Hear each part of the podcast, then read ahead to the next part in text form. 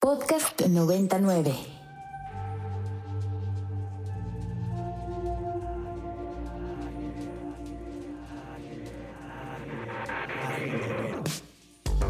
Agenda Ibero. Conversaciones con quienes crean y gestionan proyectos inspirados en el servicio a la sociedad desde el ámbito universitario.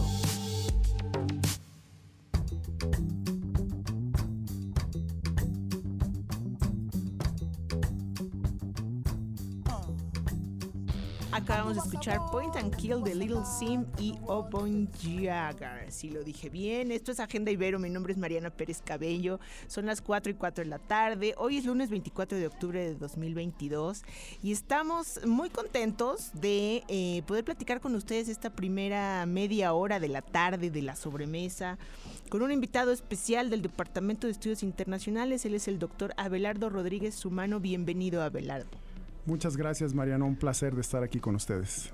Pues encantados de recibirte, sobre todo para platicar sobre tu última publicación, eh, digamos, en, coautoría con los autores Richard Kilroy y Todd Hattali sobre seguridad regional en, América del Norte, una relación impugnada.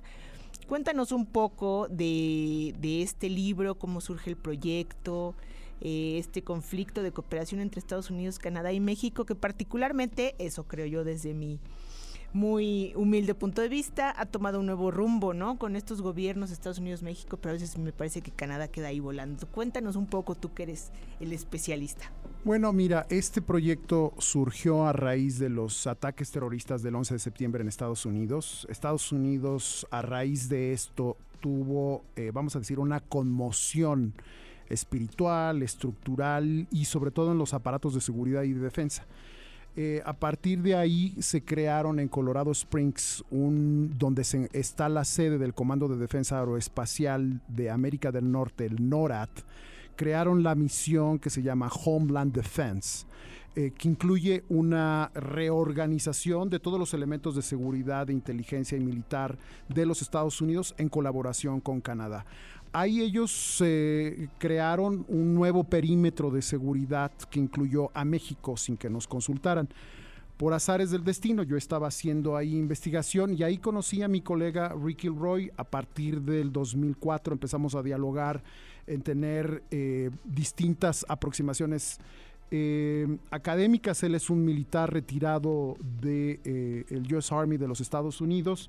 En ese entonces eh, se encontraba ya en la, en la, misión de la seguridad interior y eh, empezamos una serie de foros. Estos foros fue eh, tener eh, intercambios con académicos y tomadores de decisiones de Estados Unidos, México y Canadá. A raíz de eso decidimos echar a andar el proyecto de este libro que originalmente estuvo en inglés, North American Regional Security, a Trilateral Framework, y después de ocho años el libro está traducido al español con un nuevo epílogo hasta la era Trump y AMLO. Eh, ahí básicamente, eh, para hacer un corte rapidísimo, eh, establecemos la intersección en, en la teoría de complejos regionales de seguridad en el planeta y lo llevamos a cabo hacia América del Norte con la agenda del nuevo perímetro de seguridad y defensa de los Estados Unidos. Estados Unidos y Canadá tienen una agenda desde el fin de la Segunda Guerra Mundial a través del NORAD y de la OTAN. Y México más bien ha sido una participación bilateral en una serie de temas. México participó en la Segunda Guerra Mundial. Y ahí lo que vimos fue que a través de un marco flexible, eh, Estados Unidos pudiera explorar a través de sus, de sus, académicos, uno canadiense, uno estadounidense y uno mexicano, eh, el tema de los eh, puntos de contacto, de convergencia y puntos de contacto de divergencia a lo largo de casi 200 años. Entonces el libro trata de justamente de estos temas. Ok, bien. ¿Y actualizado ocho años después de la publicación en inglés, es publicado por la Ibero? Es publicado por Ediciones Ibero y eh, entonces está en distintas plataformas. Se puede comprar eh, en físico, pero también en ebook eh, a través de, de, de, las distintas plataformas de la universidad. Ok, perfectamente. Ah, doctora Belardo, ¿este libro es útil para los internacionalistas, los politólogos, los abogados? Eh, ¿Cuál es la mirada? Eh, una, una, primera mirada es eh, repensar América del Norte desde una perspectiva continental a través de la lente de complejo regional. El, continente que va desde el Ártico, pasando a obviamente todo el, entramado de Canadá, Estados Unidos, México, Centroamérica y el Caribe, ahí hay un primer corte. El segundo son los mares y el tercero es el espacio aéreo. Entonces todo lo que circula en nuestro continente es de preponderancia para tomadores de decisiones de los servicios exteriores de los tres países, para los miembros de las Fuerzas Armadas de los tres países, para los servicios de inteligencia, para los tanques de pensamiento, think tanks en los tres países, para la academia en relaciones internacionales y políticas comparadas y para los estudiosos y obviamente medios de comunicación que están interesados y siguiendo esta agenda. Bien. Eh, doctora Belardo, cuéntanos, hoy en día, eh, en México, por ejemplo, frente a una guerra como la que estamos viviendo eh, Ucrania-Rusia, ¿en dónde estamos posicionados? ¿Estos eh, acuerdos tienen que ver con que nos protegemos los tres países, no nos protegemos, funcionamos como bloque? explícanos un poco esto. Sí, esto es, eh, vamos a decir, un planteamiento fascinante. Eh, te apuntaría rapidísimo. Eh, Estados Unidos y Canadá tienen un acuerdo a través del Comando de Defensa Aeroespacial que ellos vigilan el Ártico. A través de Canadá, la, la frontera que establecen con Rusia. Ese se creó para contener un ataque nuclear que pudiese venir durante la Guerra Fría. Esto evolucionó en la guerra global contra el terrorismo y nuevamente ellos tienen esta estructura, esa está vigente para dar una respuesta eh, en ese sentido. Estos dos países, México no forma parte de este, otra manera en cómo ellos se relacionan es a través de la OTAN, de la Organización del Tratado del Atlántico Norte. la OTAN y el NORAD son organizaciones inter, eh, interactuantes y tienen una interoperabilidad. Entonces, Canadá forma parte de la OTAN, al igual que Estados Unidos. México no forma parte de eso. Y uno de los eh, temas claves de este tema es que eh, Ucrania, eh, desde la perspectiva rusa, es que no quieren que forme parte de la OTAN, porque la pertenencia a la OTAN implica que un ataque a un miembro sería un ataque a todos. Esto nos pondría en la perspectiva de que ya estaríamos probablemente en la Tercera Guerra Mundial. Eh, porque eh, la OTAN tiene una respuesta de carácter nuclear y militar. Eh, Ucrania no pertenece a la OTAN, México no pertenece a la OTAN, México no pertenece a NORAD, Estados Unidos y Canadá sí pertenecen a estas dos instituciones y estas dos instituciones ya están dando una respuesta más bien de coordinación, de contención y de vigilancia.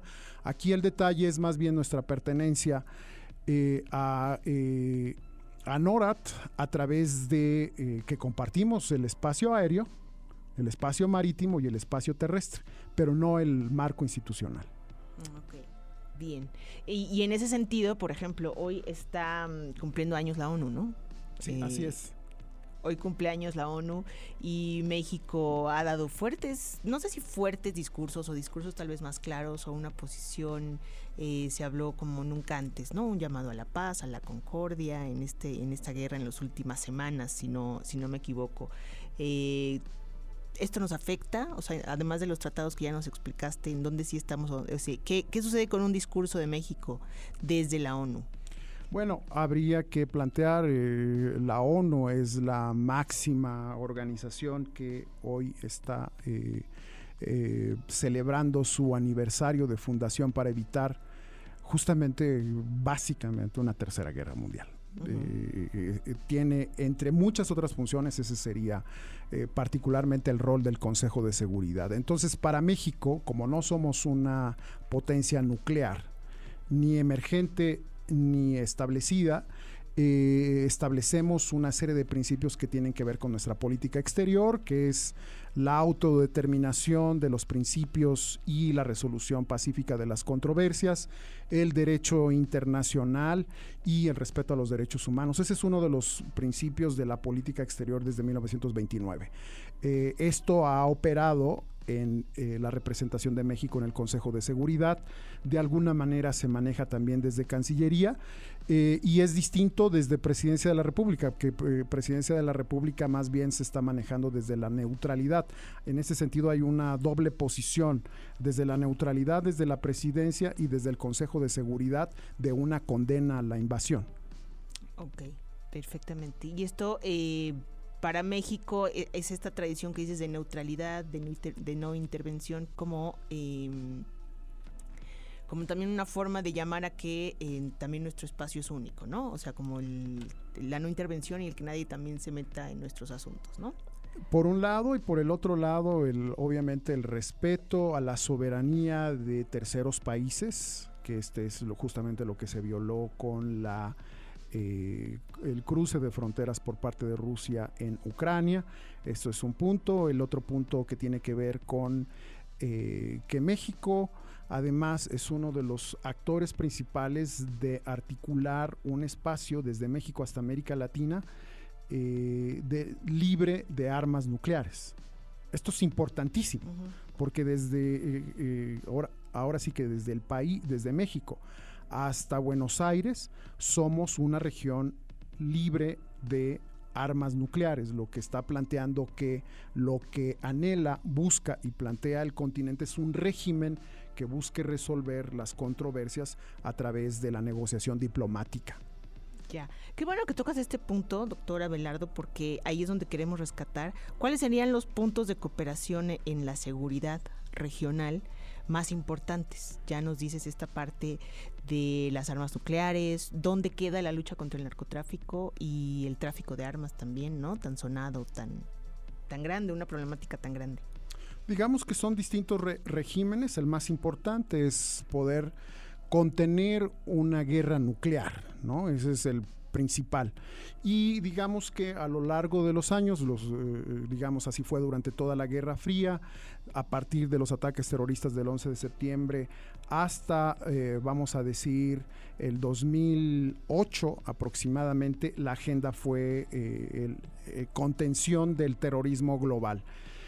Para América Latina y para México, la agenda es poder suprimir el régimen internacional del crimen organizado que propicia eh, que propicia eh, la inseguridad y la violencia, porque ese es un régimen que sobre todo tiene que ver con la criminalización de la inseguridad eh, en torno al narcotráfico. Entonces, son distintos niveles, por un lado el nuclear, por el otro lado la contención del terrorismo y por el otro lado el régimen del crimen organizado transnacional, que es global y que tiene una, obviamente, preocupación muy importante en todo nuestro continente, particularmente América Latina, y esa es una de las principales preocupaciones en realidad de países como México, como Centroamérica, como Colombia, que es poder contener esta agenda. Pero eso se mueve por lo menos en cuatro niveles. Es el nivel estatal, eh, y lo que tiene que ver con las agendas de seguridad pública y el uso de la fuerza al interior de los estados, un nivel. El segundo, la cooperación bilateral, que sería la cooperación bicentenario entre México y Estados Unidos. Esto escala al nivel hemisférico que se puede llevar en la Organización de Estados Americanos, que pueden ahí darse, más bien se dan una serie de colaboraciones desde México hasta Buenos Aires y desde México con Estados Unidos y Canadá. Ese sería un tercero. Y el cuarto, que es promover eh, el desarme nuclear en la ONU como parte de la política exterior, por el otro lado eh, la reducción de las armas ligeras como un postulado de la política exterior y un tercero que tiene que ver a nivel global, continental y bilateral con el manejo de poder eh, atacar.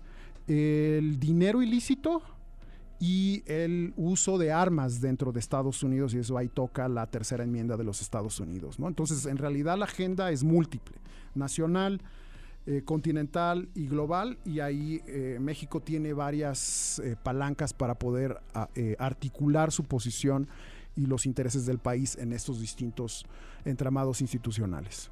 Tocaste un punto muy importante en esta lucha contra el narcotráfico, los recursos ilícitos ¿no? que circulan eh, y también otro punto importante que creo que son los temas migratorios, ¿no? ¿Dónde entran en, esta agenda? Digamos que el primero tiene que ver con la, la, situación, es la Secretaría de Gobernación en coordinación con la Secretaría de Relaciones Exteriores, la Secretaría de Gobernación específicamente que tiene el cuidado de las fronteras. Ahora eh, participa también la Secretaría de Seguridad eh, y Protección Ciudadana.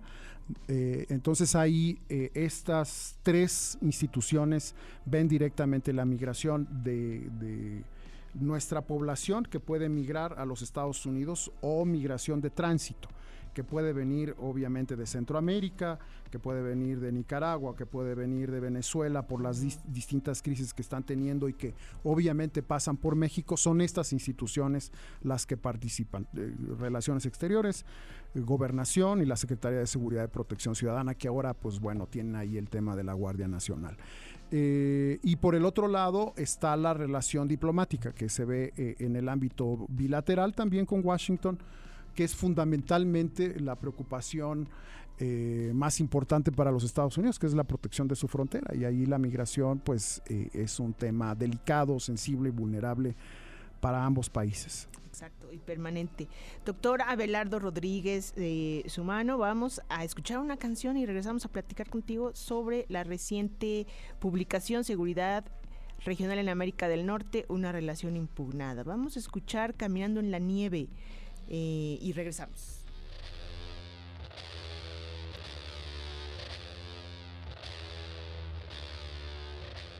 Acabamos de escuchar Caminando en la Nieve con, en colaboración los artistas Ron the Jewels con Acapela, Apache y Paumos. Para todos aquellos que están despertando eh, de la sobremesa, del el desempance de este lunes 24 de octubre. Estamos ya muy cerca de las fiestas de... Pues ya este mix, ¿no? Halloween, Día de Muertos y demás, enorme puente, todo el mundo ya se tomó puente oficial, no oficial, las escuelas descansan los viernes, así que bueno, vamos a disfrutar esta tarde de lunes y estamos platicando con el doctor Abelardo Rodríguez Humano, quien es académico del Departamento de Estudios Internacionales de la Universidad Iberoamericana, nos viene a presumir muchas de sus publicaciones, ya platicamos un ratito sobre el libro Seguridad Regional en América del Norte, una relación impugnada que lo escribiste en coautoría con Kilroy y Hatterley. Ya nos explicaste y nos aclaraste muchas dudas, pero también tienes otra publicación titulada La nueva coyuntura de las Américas desde las perspectivas de Washington y la Ciudad de México. Es posible concebir una nueva esperanza y este lo escribiste en colaboración con Matthew Carnes. Carnes. Eh, cuéntanos, ahora porque fuiste más específico y solo dos capitales. Sí, em, digamos que este último texto es parte de una colaboración. Este texto eh, que escribí con Matthew Carnes, profesor invitado, fue profesor invitado eh, aquí en la Ibero, un profesor de la Universidad de Georgetown, jesuita, eh, y escribimos este texto, La nueva coyuntura en las Américas, desde la perspectiva de Washington y la Ciudad de México, con la pregunta, ¿es posible concebir una nueva esperanza? Fundamentalmente el texto abre la dinámica de un regreso aparente a la normalidad eh, en, una dimensión, entre comillas, pospandémica.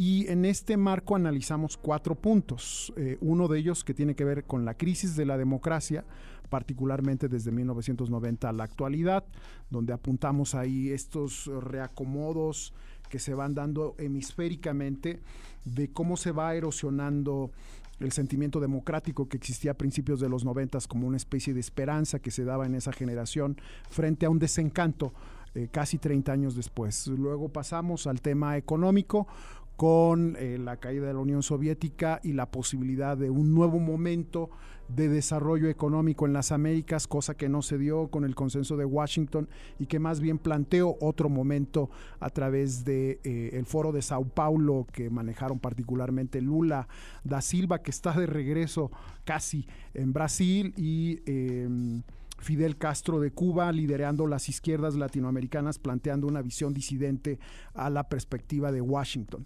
Y tercero, que, eh, que, tiene que ver con la inseguridad en las Américas y más bien los distintos dilemas que existen en materia de combate al crimen organizado, en materia de la guerra contra las drogas y este asunto de migración forzada interregional entre Centroamérica y México, eh, en los Andes y Centroamérica y pasando nuevamente a México. Y el cuarto punto que tiene que ver con eh, un planteamiento de las Américas en la política mundial, una disputa de Estados Unidos con eh, Rusia y China por el nuevo liderazgo global y frente a ello la ausencia de respuesta de las grandes potencias eh, para las Américas. Entonces lo que identificamos en el, en el trabajo, Matthew Carnes y un servidor, es la crisis y desencanto con la democracia, la permanencia del asunto de la inseguridad, el tema de la erosión de la distribución en el ingreso